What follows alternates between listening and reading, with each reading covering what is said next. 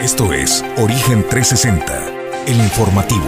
Recorremos el estado de Colima, desde las cálidas aguas del Pacífico hasta los imponentes volcanes, para presentarte la información que debes conocer. Bienvenidos a Origen 360, el informativo. Muy buenos días amigos de Origen Informativo y Origen 360. Los saluda con gusto Julio César González y a nombre de Jesús Llanos Bonilla lo invito a que se quede con nosotros en este recorrido informativo por la entidad donde ya le tenemos toda la información, los datos y la estadística que debe conocer para estar bien informado. Hoy es ya eh, martes 14 de diciembre, muchísima información, pero también tendremos entrevistas con la maestra Cecilia Vázquez del Movimiento Magisterial somos la base CENTE 39, pues para hablar sobre la manifestación que el día de hoy estarán llevando a cabo en el Congreso del Estado, los detalles y el por qué, lo platicaremos con ella más adelante. También estará la coordinadora de Refugio Huellas, Wendy Gallegos, para hablar de un tema que está preocupando al Refugio Huellas y es que no tienen alimento para llevar pues a los perritos y pide el apoyo a la población en general. Estarán esos estudios de origen 360 para platicar al respecto. Desde luego también pues hay eventos navideños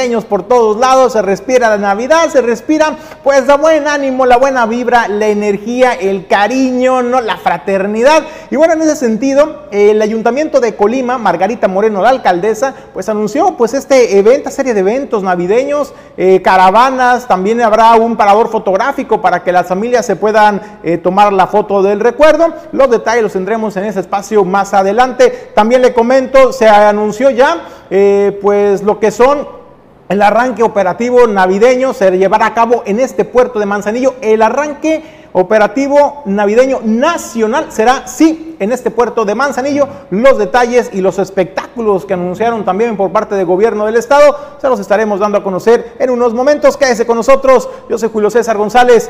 Lo invito a que se quede en Origen 360. Nosotros comenzamos, pero antes vamos a agradecer a quienes hacen posible el que nosotros lleguemos hasta ustedes, nuestros amigos patrocinadores. Gracias por su confianza.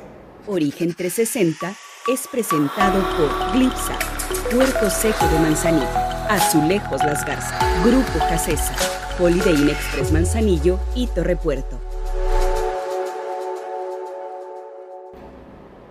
Y bueno, pues el día de ayer eh, culminó este, este periodo de vacunación de refuerzo para uno de los sectores más vulnerables, nuestros adultos mayores. Sin embargo, pues la experiencia que vivieron adultos eh, de 60 años y más, pues no fue nada grata. Y es que déjeme eh, decirle, eh, dimos, nos dimos a la tarea en Origen 360 de salir a las calles, de salir a este punto de vacunación para preguntarle a los adultos mayores, pues cómo estaba fluyendo eh, pues la dinámica y la vacunación en la unidad deportiva Jaime Tubo Gómez en el Valle de las Garzas. Y créame que pues el desencanto fue general me deja un dejo como de, de, desesperanza, de molestia, lo voy a decir directamente, de molestia, por la insensibilidad en la que incurrieron las autoridades. ¿Por qué? Porque no es posible, señores autoridades, que realicen la jornada de vacunación, que ya tuvieron la experiencia de una primera aplicación, de una segunda aplicación para ese sector nada más. Sin embargo, han tenido una experiencia ya bastante amplia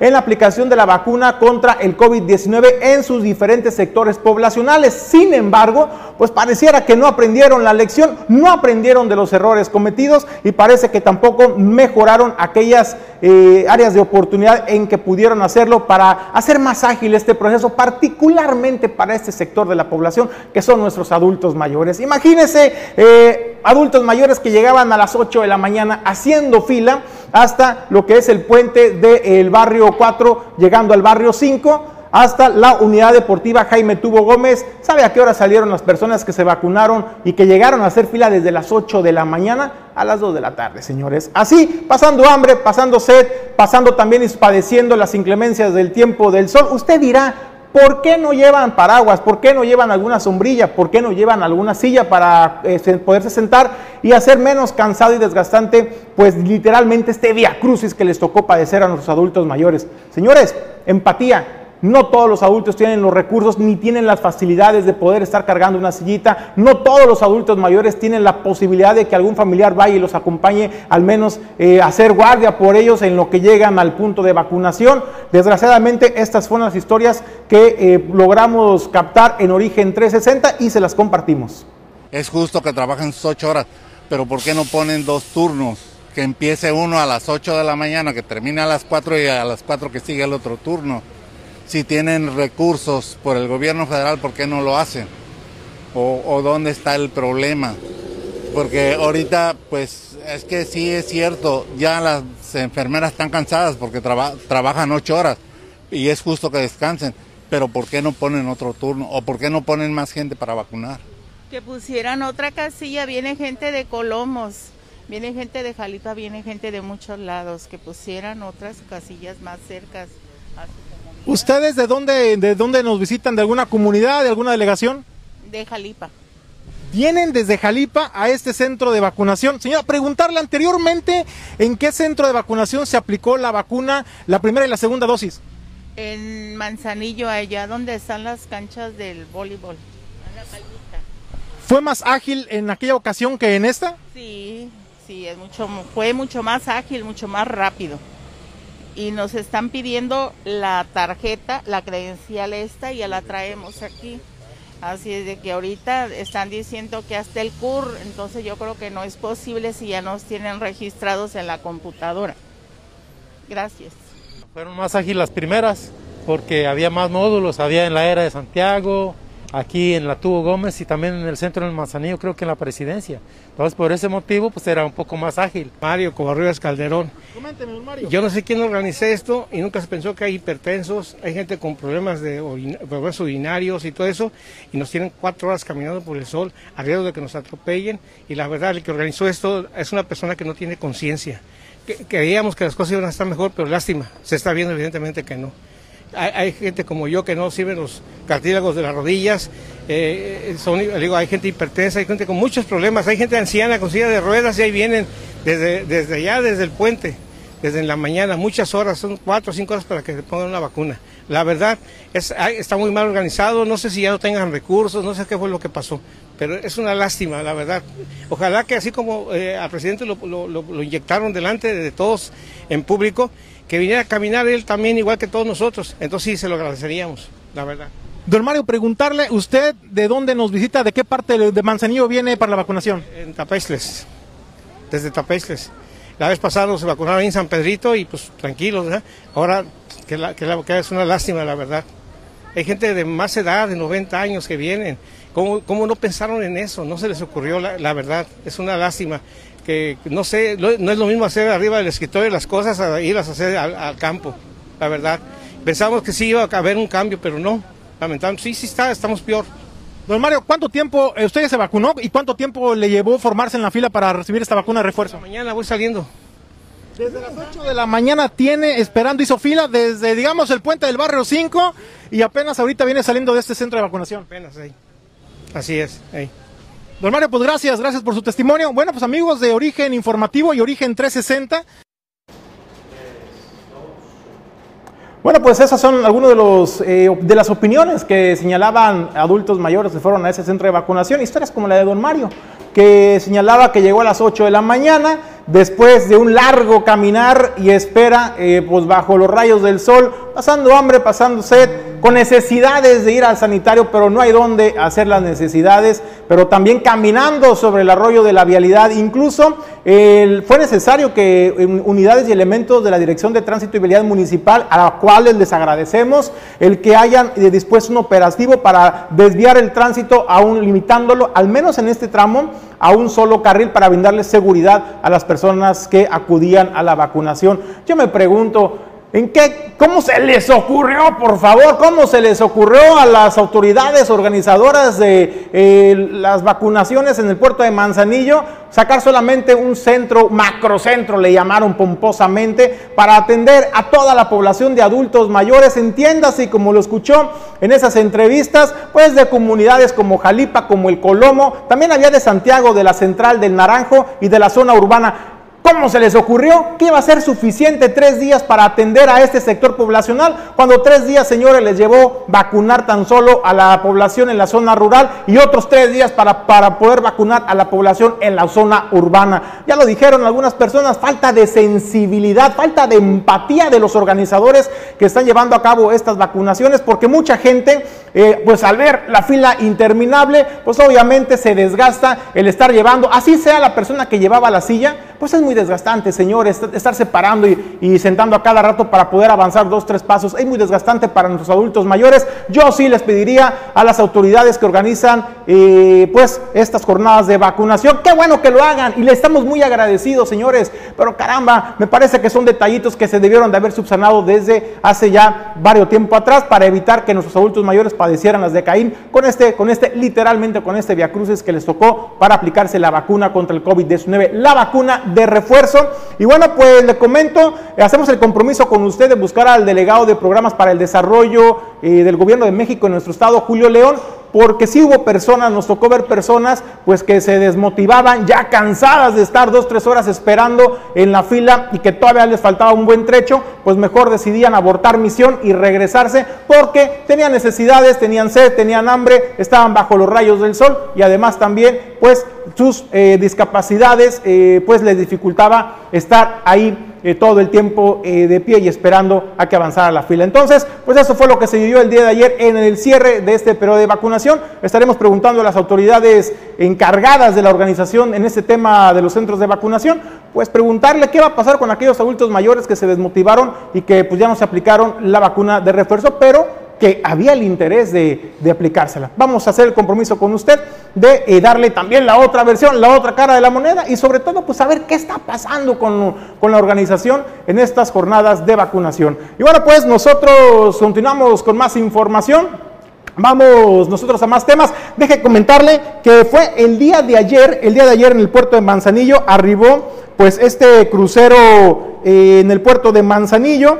Eh, será el puerto del Manzanillo. Vamos, Viking, Viking Orion llegó al puerto de Manzanillo con más de 700 pasajeros entre tripulantes y pasajeros y, y, desembarcó por primera vez en el puerto de Manzanillo. ¿Qué significa esto? Bueno, pues esto significa que es la primera vez que esta línea naviera y este crucero tocan puerto colimense y ello también pues da un mensaje de la confianza que hay en las líneas navieras, en los visitantes, de que contemplen en su ruta turística nuestro puerto y esto era lo que se vivía en el muelle de cruceros Don Cecilio Lepe Bautista en el puerto de Manzanillo.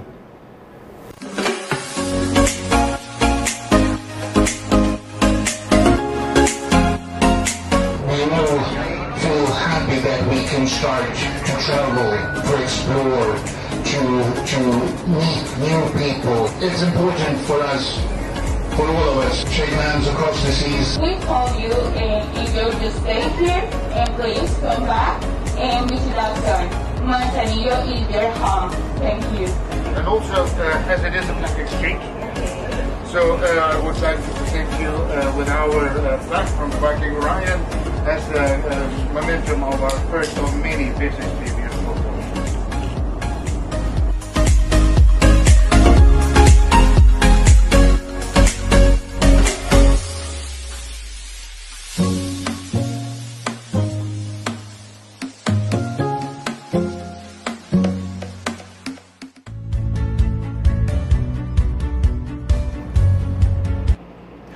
Y bueno, pues desde luego, como ya es tradición, cuando arriba por primera vez un navío, un crucero, pues se hace el intercambio de placas y de reconocimientos como, como muestra de respeto y de bienvenida pues a, los, a las líneas navieras, a los capitanes de estos buques eh, turísticos y también pues esto a través del Ayuntamiento de Manzanillo que estuvo presente también ahí en esta comitiva, en esta recepción.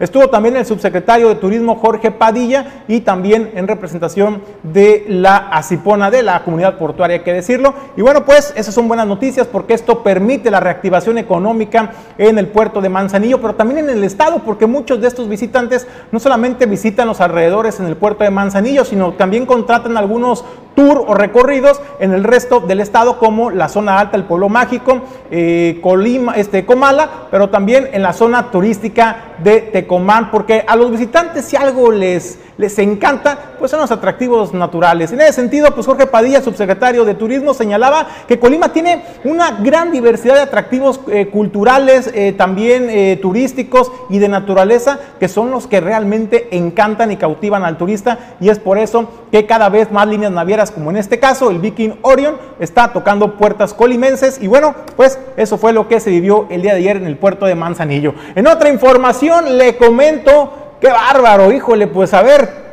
a ver qué le parece esta información. El día de ayer en conferencia de prensa, ya por la tarde noche, ya entrada la tarde noche, estuvieron el subsecretario de Turismo de Gobierno del Estado, Jorge Padilla, y la secretaria de Desarrollo Económico, también del gobierno estatal, Rosa María Vallardo. ¿Qué anunciaron? Bueno, pues el primero en hacer uso de la voz pues fue el subsecretario de Turismo, Jorge Padilla, quien anunció que será el próximo 15 de diciembre, es decir, mañana miércoles, cuando esté el secretario de Turismo del Gobierno de México en nuestra entidad, Miguel Torruco Márquez. Esto para dar el arranque oficial formal de la temporada, el arranque nacional, es importante resaltar esto, el arranque nacional del periodo vacacional que contemplará del 17 de diciembre al 2 de enero. Y esto era lo que comentaba el, el subsecretario de Turismo Jorge Padilla.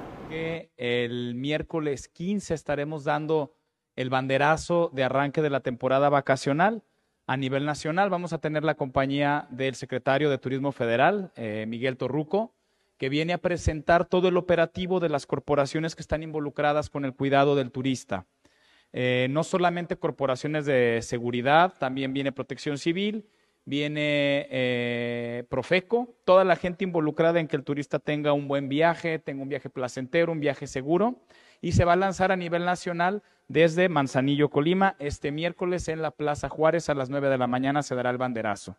Eh, vamos a aprovechar la visita del secretario Torruco para presentarle pues las bondades eh, que tiene el estado de Colima y las oportunidades que presenta para crecer en producto turístico.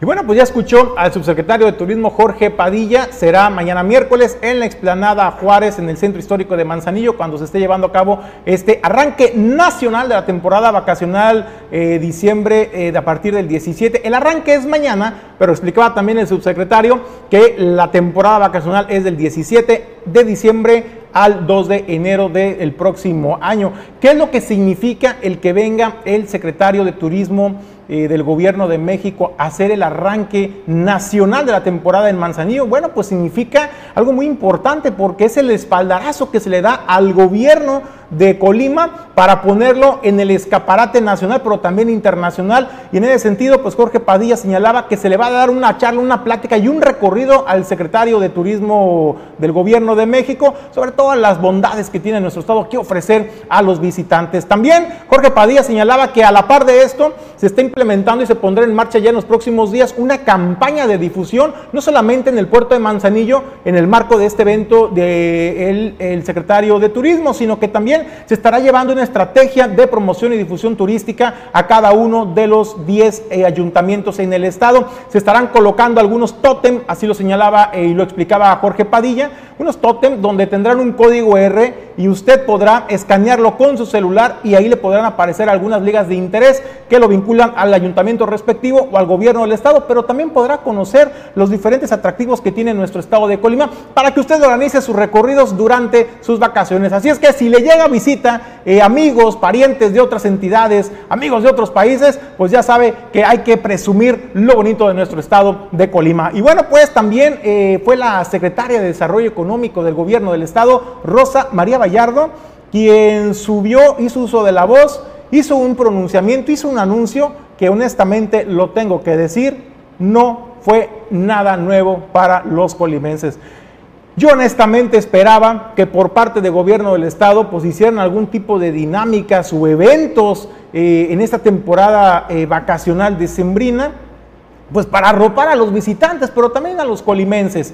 Sin embargo, pues lo que anunció Rosa María Vallardo, pues no fue más allá de lo que anunció hace unos días la presidenta municipal de Manzanillo, el espectáculo tan esperado de Manzanillo se ilumina, pero déjeme decirle pues no dio detalles, no dijo dónde, no dijo a qué horas, no dijo quién organiza, no dijo en coordinación con qué autoridades, y eso es importante también eh, mencionarlo, ¿no? Eh, la presidenta municipal Griselda Martínez Martínez hace unas dos semanas aproximadamente dio una rueda de prensa donde informaba que gracias a que la ACIPONA, la Administración del Sistema Portuario Nacional Manzanillo, había pues ahora que puesto el dinero, los billetes para poder financiar eh, pues la pirotecnia de Manzanillo se ilumina. En esta ocasión únicamente, hay que recordarlo y lo explicó la alcaldesa de Manzanillo, se va a realizar en el centro histórico, ahí eh, pues en la Plaza Juárez y en el eh, este en este malecón que se conoce ahora como,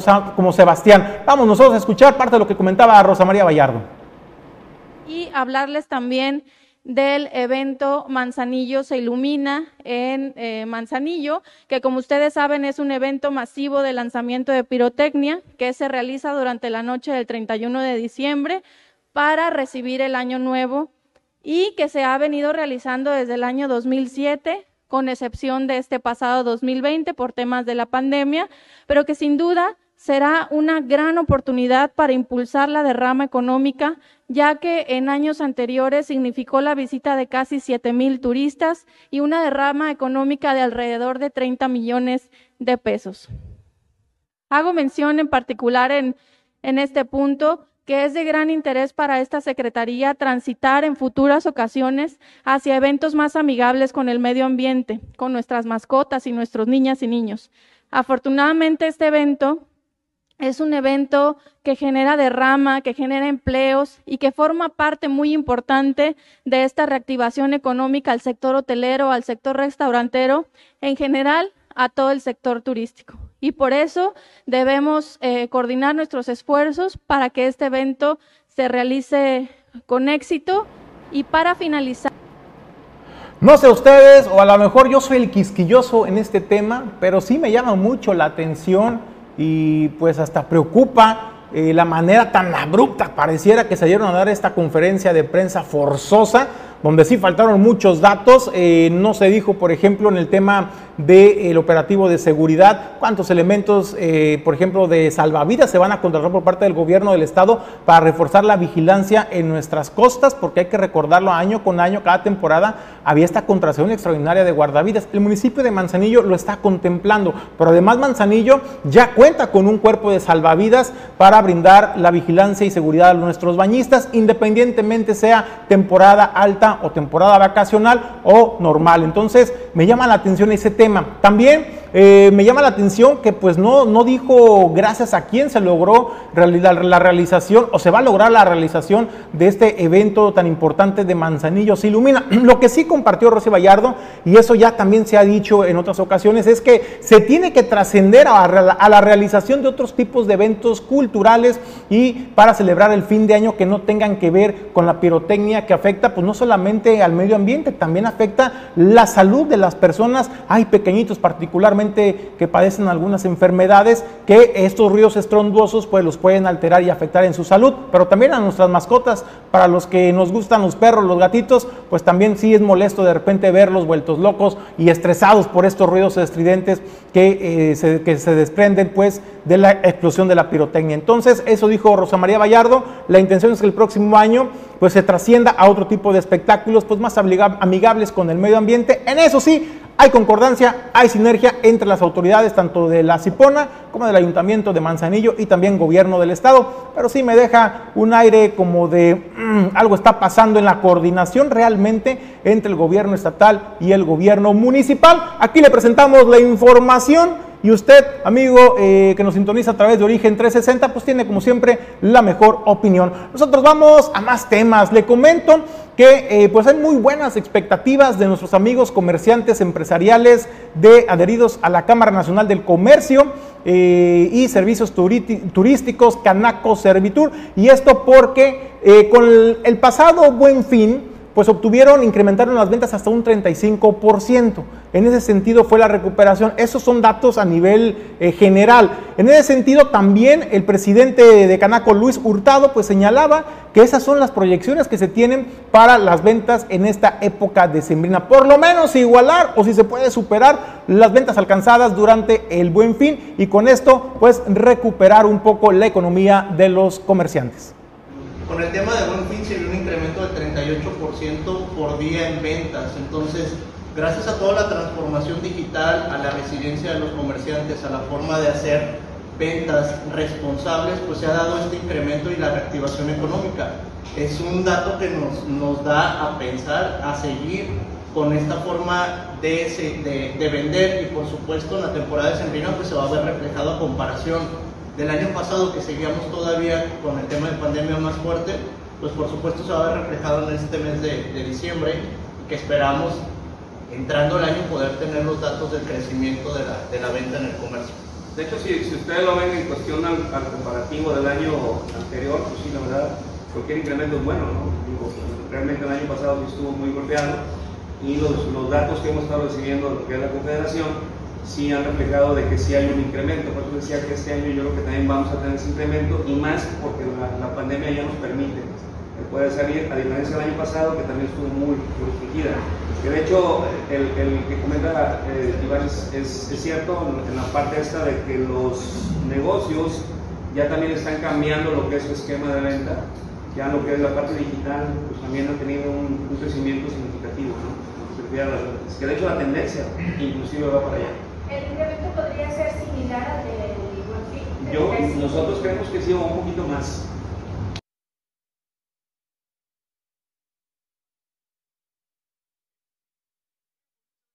Nosotros vamos a la línea. Tengo el gusto de saludar en Origen 360 a la maestra eh, Cecilia Vázquez. Ella es vocera o forma parte eh, pues de este colectivo magisterial Somos la Base CENTE 39 y está en la línea pues para platicarnos de una acción, de una movilización que van a realizar el día de hoy por la tarde. Maestra, muy buenos días, ¿cómo estás? Tenemos, a ver, maestra, no la escucho muy bien ahí. Adelante, maestra, ahora sí la escucho. Buenos días, Julio, a ti y a todo tu auditorio, ¿cómo están? Muy bien, maestra, pues gracias por recibirnos el llamado de Origen 360. Maestra, platíquenos eh, de qué va esta convocatoria que están realizando para el día de hoy a las 4 de la tarde en el Congreso del Estado. Mira, les platico a todos ustedes que hoy vamos a tener una movilización de varios movimientos que han surgido eh, dentro del mismo magisterio. En realidad somos tres ahorita que nos em, estamos sumando para ir al Congreso del Estado y exigir el pago de, nuestros, eh, de nuestras quincenas, porque ya estamos a 44 días que no cobramos un peso. Entonces necesitamos nosotros ya como magisterio, pues ya no exigir, sino gritar un, un auxilio, un sáquenos de esta situación, porque nosotros no provocamos esa, esa circunstancia. La gobernadora, obviamente, que tiene toda la razón cuando dice, yo no la provoqué, pero tampoco la provocamos nosotros los maestros. Nosotros fuimos los menos que pudimos participar en esa situación de, del desvío de recursos. Entonces ya estamos en un grito de auxilio, en un grito desesperado, porque hay 3.200 familias que no tienen para comer, y literal, ¿eh? Y que cada día están más endeudados. ¿Por qué? Porque no llega el pago como se nos había dicho, se nos prometió en campaña, en toma de protesta, de que eso ya no iba a ocurrir, de que se iba a pagar de manera inmediata, se iban a regularizar los pagos y hasta ahorita estamos peor. Oye, maestra, será a las 4 de la tarde en el Congreso del Estado. Me parece que los nuestros legisladores, pareciera, maestra, pues que están durmiendo el sueño de los justos, ¿eh? que no les preocupa porque ellos tienen su salario de manera puntual, quincena a quincena les cae su salario, les cae el aguinaldo, que hay que decirlo que está bastante choncho, mientras que un sector de la población como es el magisterio colimense, pues está pasando pues esta complicación. ¿Cuántos días son los que se les adeudan, maestra?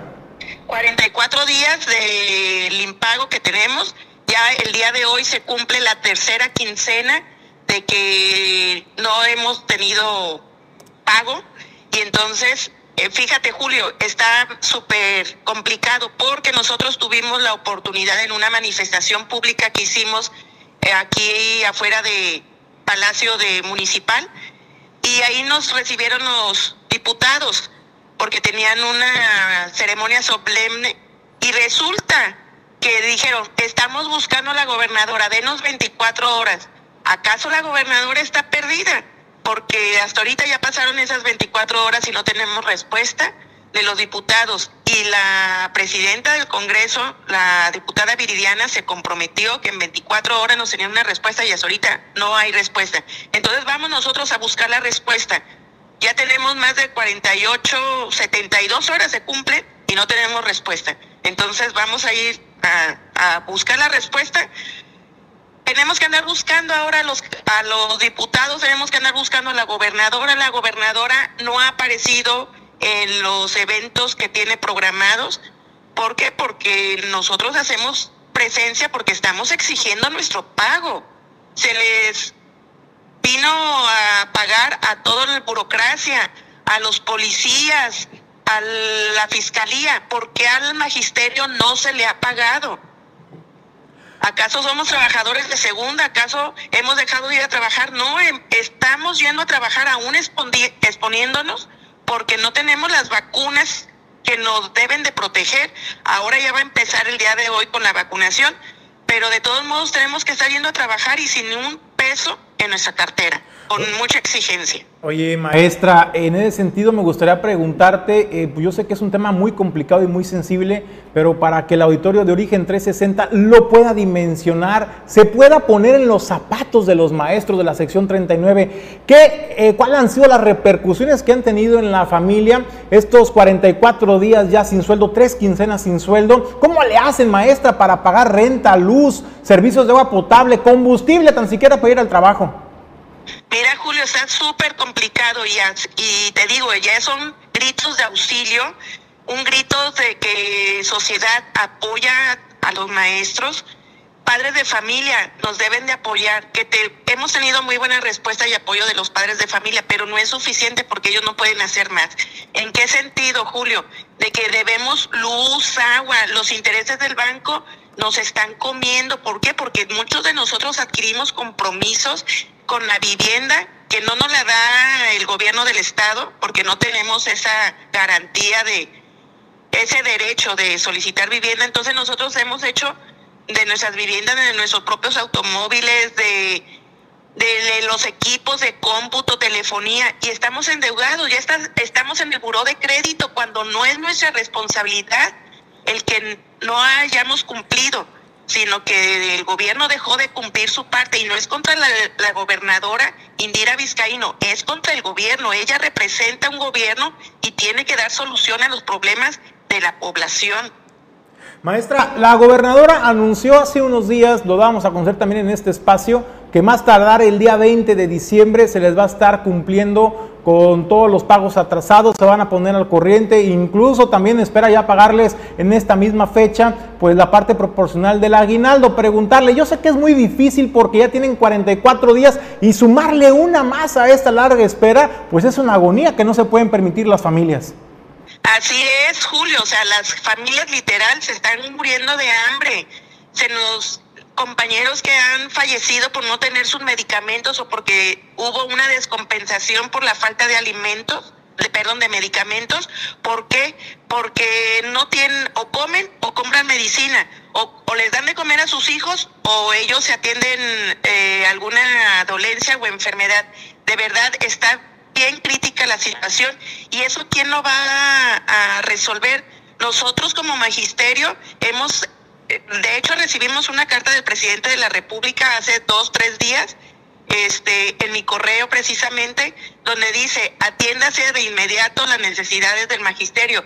Ni nos remite con el secretario de Educación. Nosotros ya fuimos con el secretario de Educación, ya fuimos con el director de Educación, con la gobernadora, fuimos con nuestro representante sindical, que bueno, eso ni hablar.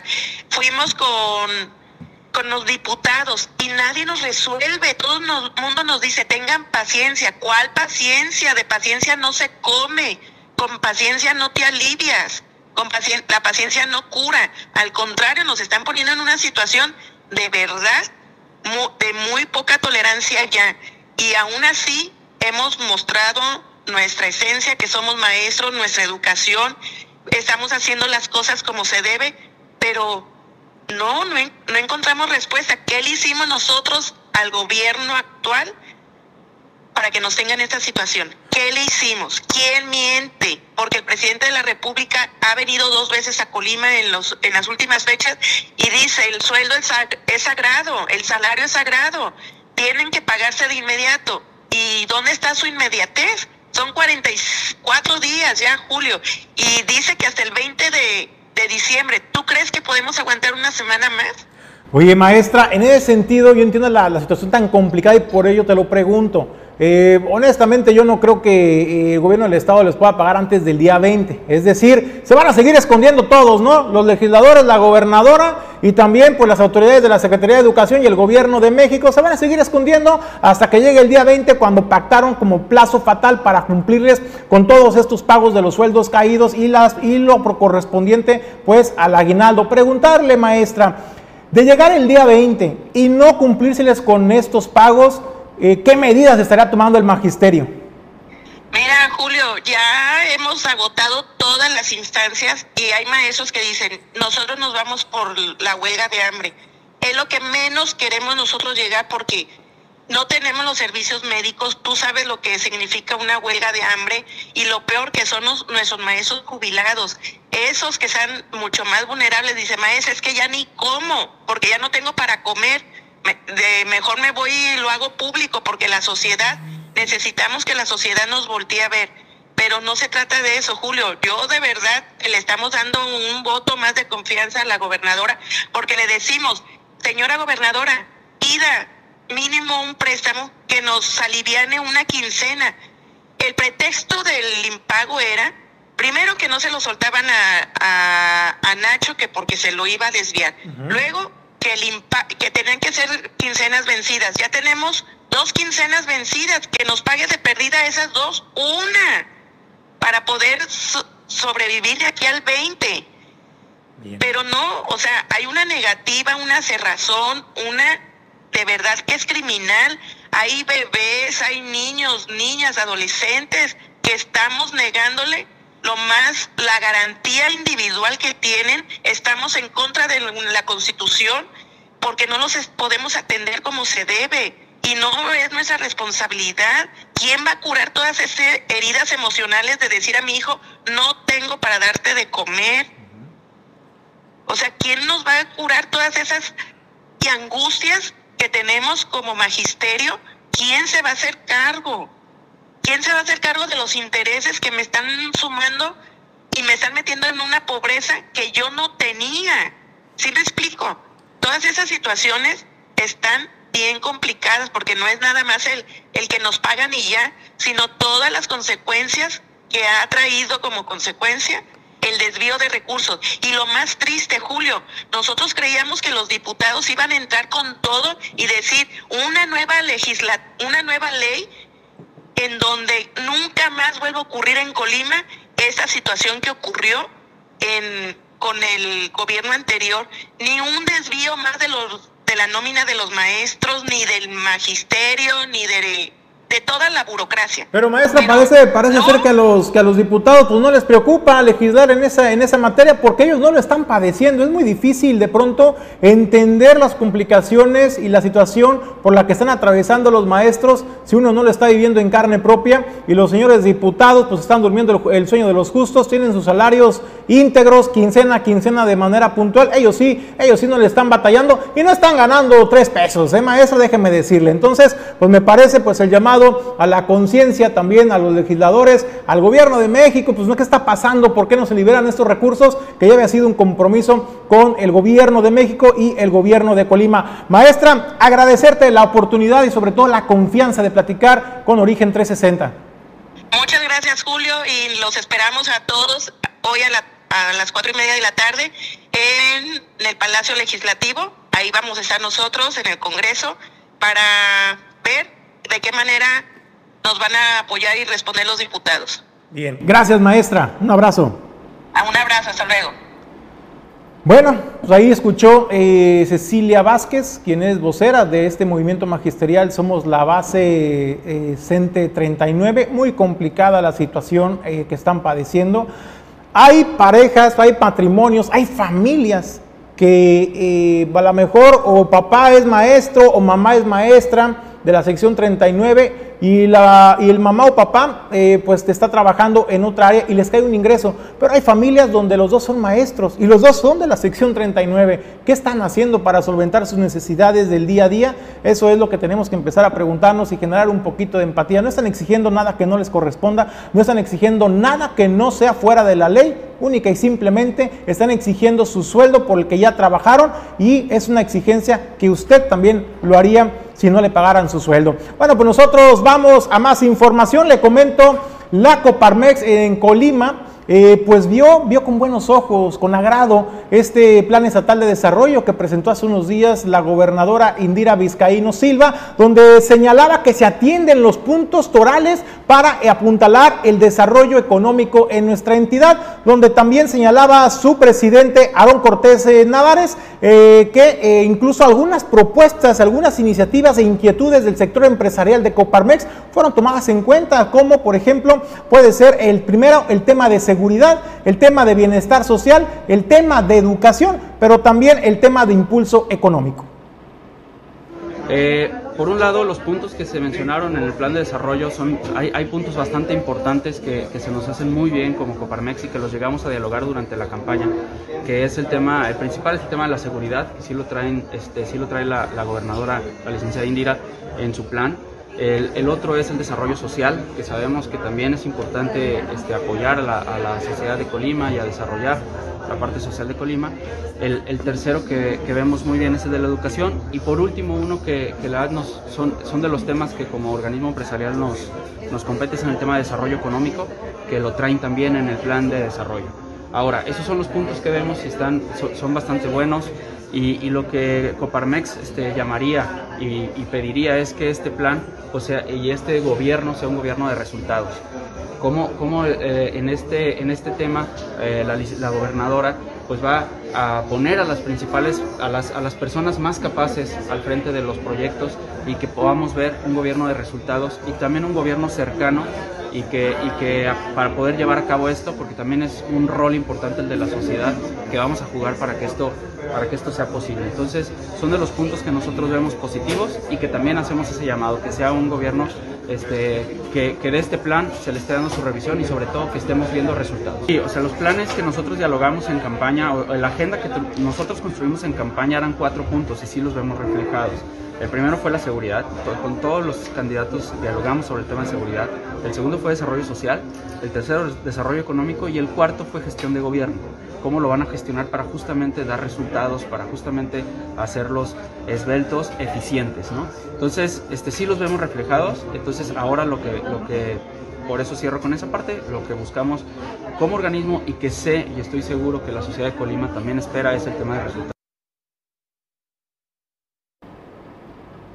Y bueno, pues nosotros continuamos con más información, pues ahí tienen ¿no? también la opinión que es muy importante del sector empresarial eh, sobre pues, la integración de este Plan Estatal de Desarrollo, que insisto, es el documento rector del desarrollo en el estado de Colima. Se sientan las bases para de ahí empezar a construir. También eh, pues señalaba toda la disposición y apertura del sector empresarial por, por empujar juntos en coordinación con gobierno del estado y que este plan de, estatal de desarrollo realmente se logre y sobre todo pues esperan resultados de este proyecto eh, de desarrollo estatal. Nosotros vamos a más información. Bueno, le comento, estamos en época decembrina.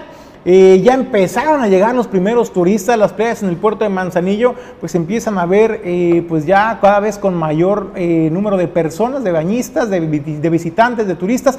Hace unos días le presentábamos una entrevista con Alonso Pineda, que es guardavidas en el puerto de Manzanillo, y ahí usted pudo ver cómo la playa ya se veía con mucha gente, empezaban a llegar visitantes y les, les algunos exhortos en materia de seguridad. Ya hay gente en el puerto de Manzanillo. Pero ¿qué está pasando? Bueno, uno de los uno de las playas más, más predilectas de los visitantes, pues es la playa de las brisas, allá pegada a la, escollera, eh, al ingreso del puerto, pero están pasando pues una situación bastante complicada, no solamente los prestadores de servicios turísticos, sino también quienes van a visitar esta playa, porque algunos señalan que visitan este espacio porque cuentan con servicios de baños públicos. Sin embargo, pues ya tienen bastantes semanas que estos baños públicos pues no prestan servicio a la población, pero ¿sabe cuál es el problema además de esto?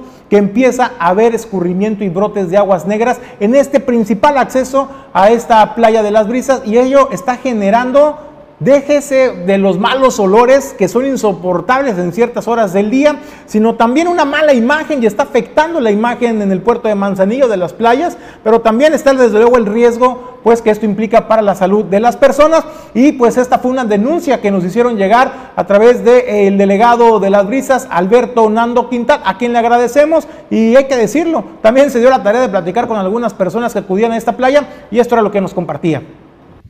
Hola, buena tarde. Hoy nos encontramos aquí en el acceso a la playa que todos conocemos como la escollera. Un acceso bueno que se reparó, que se hicieron mejoras materiales y que luce bonito. Pero que, ¿qué creen? Pues desafortunadamente aquí los baños a esta hora están cerrados. Seguido pasa, es la misma situación. Seguido nos sucede lo mismo que los turistas no encuentran en dónde hacer sus necesidades fisiológicas. Aquí ya tenemos también tiraderos de aguas negras en este registro, ya está escapando el agua. Y seguimos y allá vemos un charco, un charco que también es de aguas negras. Eh, aquí tenemos otro registro y ese es el que está generando el tiradero, el tiradero de aguas negras, que pues bueno, los olores aparte que son insoportables, estas aguas se escurren hasta la playa. Pedimos a la CAPDAN y a las autoridades ambientales tomen cartas en el asunto, que atiendan pronto esta situación y por una parte, bueno, mejoren los servicios que brindan aquí con el aspecto de los baños, pero también que vengan a solucionar inmediatamente este tiradero de aguas negras. Muchas gracias. Sí, pues de hecho esta es una de nuestras playas favoritas, precisamente porque está la comodidad del baño, pero ahorita nos encontramos con que no funciona, no hay nada, no hay nadie y aparte huele mucho muy mal. Ok. Están ahí las aguas negras. Le vamos a hacer reporte a las autoridades para que lo vengan a atender pronto y en efecto que los baños pues, se abran con una con más regularidad, ¿no? Así es. Y bueno, no nada más nos encontramos con el problema en estos baños, sino en todos los baños que están, se supone que para servicio para las personas que visitamos las playas, pues resulta que no funcionan, están ahí de adorno. Entonces, pues, autoridades, si van a hacer algo, háganlo bien y si no, mejor no hagan nada. Bueno, pues ahí tiene, ¿no? El testimonio de las personas que acuden a este balneario, lo digo en serio, es uno de los más visitados en el puerto de Manzanillo porque al estar pegado a la escollera del acceso al puerto de Manzanillo, pues obviamente el oleaje es menor y ahí es una zona muy frecuentada por familias. Pero imagínese usted llegar, llegar de cualquier estado de la República, llegar a esta, a esta playa como lo hace ¿no? cada año que nos visita y se lo agradecemos, pero se encuentra con esta estampa, con esta escena que para poder ingresar a la zona de playa, pues tengas que pasar literalmente por estos charcos de aguas negras. Entonces, pues ahí está el llamado a las autoridades de la Comisión de Agua Potable, Drenaje y Alcantarillado de Manzanillo, CAPDAM y al Ayuntamiento de Manzanillo, pues señores, pónganse a trabajar, pónganse las pilas, porque estamos recibiendo en esas condiciones a nuestros visitantes y eso afecta pues no solamente la imagen, sino también el prestigio que se ha forjado el puerto de Manzanillo a lo largo de muchos años como destino predilecto de nuestros visitantes. Entonces, pues ahí está el llamado, también el agradecimiento al delegado de las brisas, Alberto Nando Quintal, por la confianza en Origen 360 y por hacernos llegar a través de Reportero de Barrio esta denuncia ciudadana. Lo invitamos a que también nos llegue, nos hagas llegar tus videos, tus denuncias ciudadanas eh, en tu barrio, en tu colonia, al número 314 174 5447 314-174-5447. Ahí nos puedes mandar tus mensajes vía WhatsApp, nos puedes mandar fotos, nos puedes mandar videos para publicarnos en nuestro portal o también nosotros podemos ir directamente a su barrio, a su colonia para platicar con usted y nos explique pues cuál es la situación que prevalece en sus colonias con la prestación particularmente pues de servicios públicos y temas de eh, sociales que eh, nos interesan. Desde luego pues el agradecimiento a todos ustedes. Nosotros pues vamos, vamos a más información información, déjeme decirle que pues en el ayuntamiento de Colima pues ya están echando la casa por la ventana y es que eh, la alcaldesa Margarita Moreno anunció el día de ayer pues este espectáculo navideño titulado La Navidad es mejor contigo. ¿En qué consiste? Estará arrancando el día de hoy, eh, martes a las 5 de la tarde, con una caravana navideña que estará partiendo de las instalaciones de la feria en la capital del estado. Estará recorriendo algunas colonias de la periferia, como las colonias eh, Gustavo Vázquez en sus secciones, así como también Paraíso eh, San José del Sur y otras colonias hasta llegar al centro histórico de Manzanillo. Y esto era lo que comentaba la alcaldesa Margarita Moreno sobre este evento para, preparado para el disfrute de las familias en esta época decembrina. Muy buenas noches a todos y a todos. Muchísimas gracias por acompañarnos en este importante anuncio que les vamos a dar. Muchísimas gracias también a los medios de comunicación por ayudarnos a transmitir este mensaje. Quiero agradecer la presencia de mis compañeras. Sandra, muchísimas gracias, quien es la directora de Educación, Cultura y Recreación. Gracias por acompañarnos. Y Melda Meraz, quien es la directora del DIF municipal. Muchas gracias por acompañarnos. Pues decirles que como ustedes saben, estamos en la época más bonita del año. Una época donde valoramos lo más valioso que tenemos, que es la familia. Y por eso nosotros estamos planeando este festival, La Navidad es mejor contigo, un festival pensado en las familias de Colima, especialmente en los niños y en las niñas de nuestro municipio. Por eso empezamos el día de mañana martes 14 de diciembre con la Caravana de la Alegría, una caravana que está pensada en llevar alegría a nuestros niños y a nuestras niñas, porque desde el ayuntamiento estaremos siempre preocupados por conservar y cuidar el corazón de lo más valioso que tenemos, que es nuestra niñez. Para darles más detalles, Imelda nos va a hacer favor ahorita de decirnos por dónde va a pasar la caravana para que nos acompañe. Gracias, Presidenta. Hola, ¿qué tal? Buenas noches. Es un gusto compartirles la ruta de la Caravana de la Alegría, La Navidad es mejor contigo. Iniciamos a las 5 de la tarde en los terrenos de la feria. En Avenida Niños Héroes, Avenida República, San Rafael, Cuauhtémoc, Jardines del Sol, Moctezuma, San José Sur y llegar a Miradores 1, 2 y 3. Gustavo Vázquez, Nuevo Milenio, para concluir en el centro de la ciudad. Los invitamos a disfrutar de esta hermosa Caravana de la Alegría. El día 15 de diciembre también contaremos con un set de fotografía en el centro de la ciudad, en el Jardín Torres Quintero, para que vengan las familias y se tome la, fotografía del recuerdo de esta Navidad. Muchas gracias por su atención y los esperamos a disfrutar de todos estos eventos por la Navidad. Muchas gracias, Imelda. Estoy segura que la Caravana de la Alegría será todo un éxito y también que ese set fotográfico lo vamos a tener lleno de niños y niñas queriéndose tomar fotos con Santa Claus. Pues ahora una parte muy importante también son los eventos culturales. Como ustedes saben, hemos, nos hemos enfocado en llevar la cultura a diferentes puntos de nuestro municipio. Y en esta Navidad no será la excepción. Por eso tenemos aquí a Sandra, que nos va a explicar qué actividades culturales vamos a tener en esta Navidad. Muchas gracias, Sandra. Muchas gracias, Presidenta. Es un gusto poder dirigirme a todas y todos ustedes para presentar las actividades culturales que comprenden el festival La Navidad es mejor contigo. Este se desarrollará durante tres días, a partir del 16 de diciembre, que iniciaremos con el tenor Nico Ramírez, acompañado del guitarrista Jorge Palomera, a partir de las 6.30 de la tarde, y posteriormente el coro de la Universidad de Colima. Para el día viernes 17 iniciaremos con el coro Gandhi y finalmente vamos a cerrar con el grupo de rock jazz Los Bionics. Cerraremos el festival el día 18 de diciembre, sábado, con la cantante Lupita González y cerraremos con música bailable, música latina, con...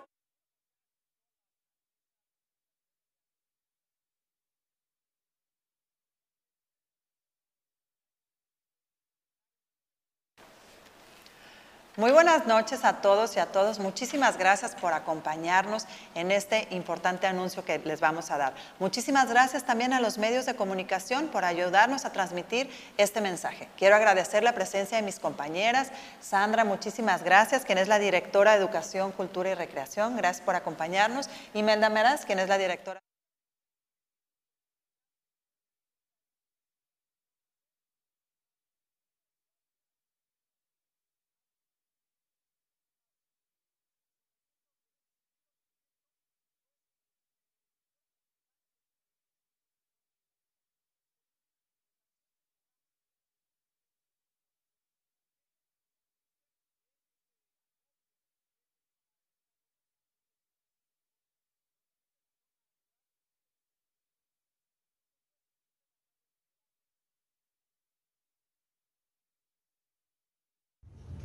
En la que deseamos traer esa alegría a niños y niñas de nuestro municipio que no tienen, que no tienen esa posibilidad o va a ser muy difícil que tengan esa posibilidad de tener un corazón alegre mediante algún regalo o algún o algo familiar.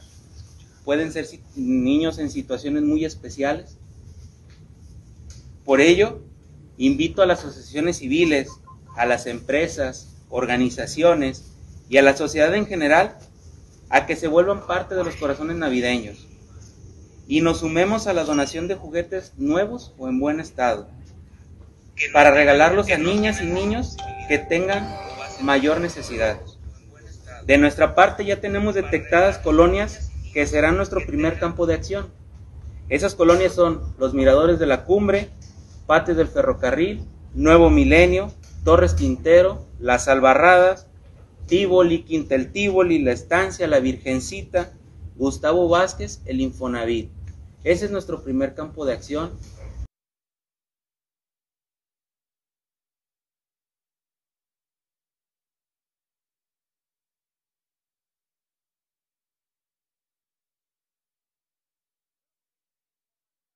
pues a, este, a, este, a esta campaña para llevar sonrisa a los pequeñitos que menos tienen en el municipio de Colima. Nosotros vamos a más información y es que, pues, ¿qué cree? Borrón y cuenta nueva en el cruce de partidos de la Champions League. Y esto, pues, nuestro especialista en deportes, Quetzal Nafarrete, nos lo va a explicar. Vamos con él.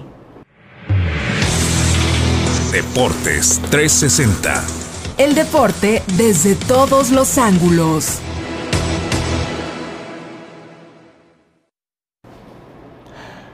Bueno, y es que los enfrentamientos ya de la Champions League estarán arrancando el día de hoy. Y para ello, para saber cómo quedó eh, pues los, los enfrentamientos, pues tenemos a Quetzal Nafarrete para que nos explique pues los encuentros que nos estaremos eh, disfrutando en los próximos días, pero arranca, arranca el día de hoy, Quetzal, este, en la Champions League, ¿cuándo arranca?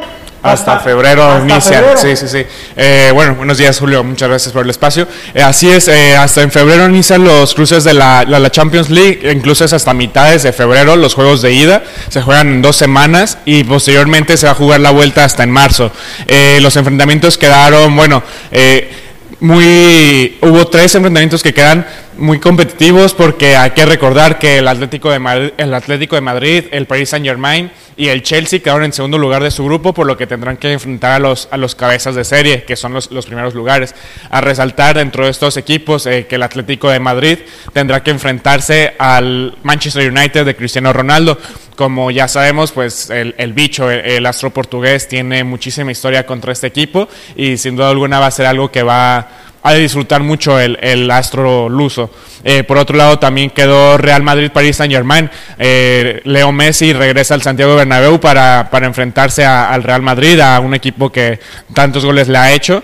Y por otro lado, también Kylian Mbappé este, viene a, va a Madrid más bien a, ver, eh, a jugar contra su equipo, a un equipo que él, que él ha dicho muchas veces que admira desde niño y que además tiene el deseo de, de poder jugar contra, digo, más bien en su equipo, con ellos.